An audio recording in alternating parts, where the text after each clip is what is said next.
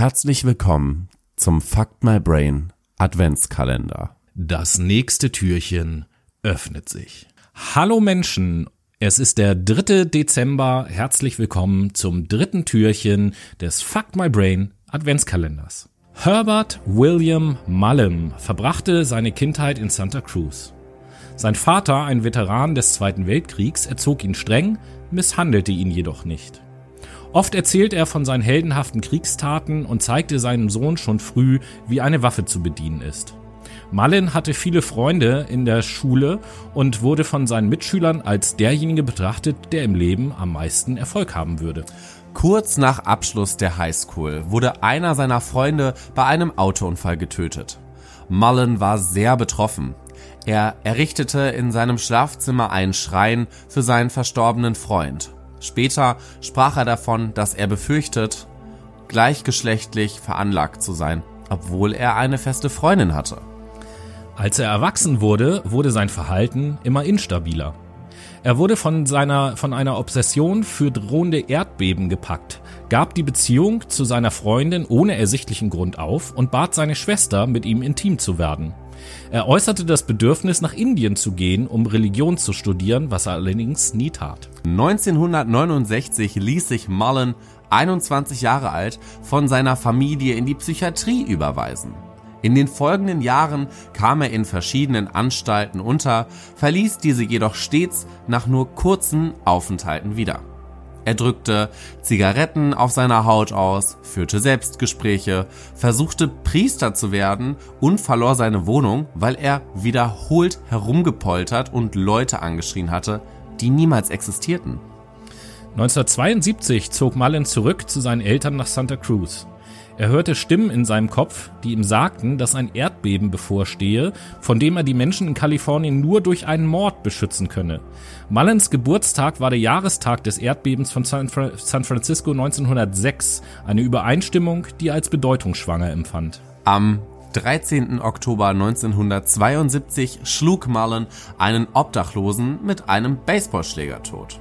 Das Opfer sei der biblische Prophet Jona gewesen und habe ihm eine telepathische Botschaft übermittelt. Nimm mich und wirf mich über Bord. Töte mich, damit andere gerettet werden.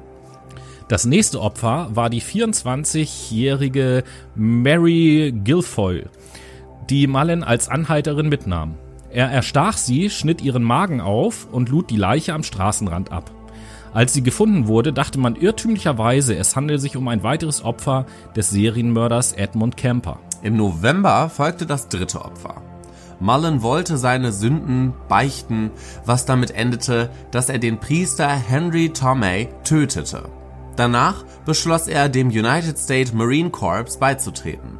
Er wollte nach Vietnam, um als Soldat legal Menschen töten zu dürfen, um so Erdbeben verhindern zu können.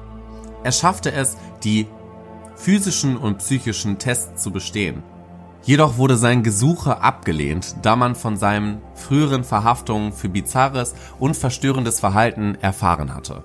Dieser Schlag nährte Mullins paranoide Wahnvorstellung von einer Verschwörung, hinter der er eine machtvolle Gruppe von Hippies vermutete. Nachdem er mehrere Schusswaffen erworben hatte, beschloss Mullen, Jim Janera zu töten, ein Freund aus Highschool-Zeiten, der ihm Cannabis verkauft hatte.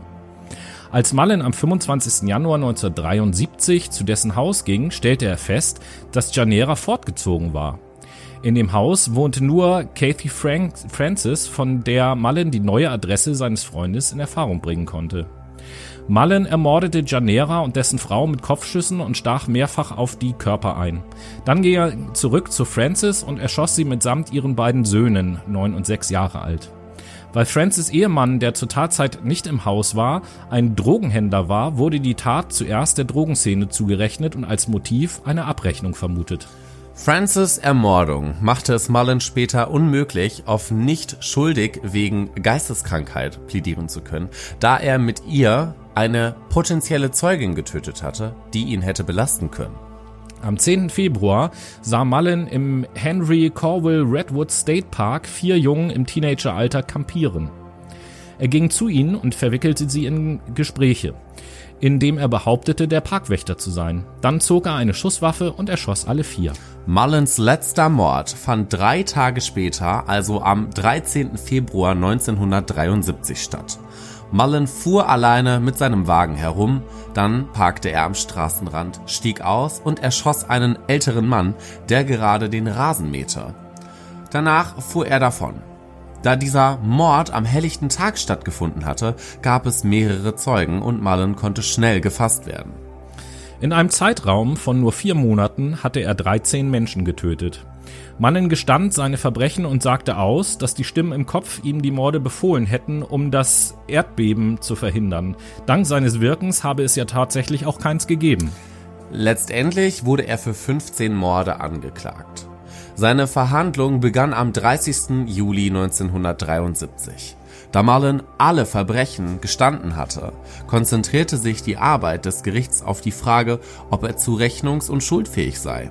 Die Anklage hob die Tatsache hervor, dass er seine Spuren verwischt und manche seiner Taten mit Vorsatz begangen habe, während die Verteidigung mit Mullins psychiatrischer Vorgeschichte argumentierte. Am 19. August 1973 wurde Mullen des zweifachen Mordes und des achtfachen Totschlags für schuldig gesprochen und zu einer lebenslangen Freiheitsstrafe verurteilt. Die Strafe kann frühestens 2025 zur Bewährung ausgesetzt werden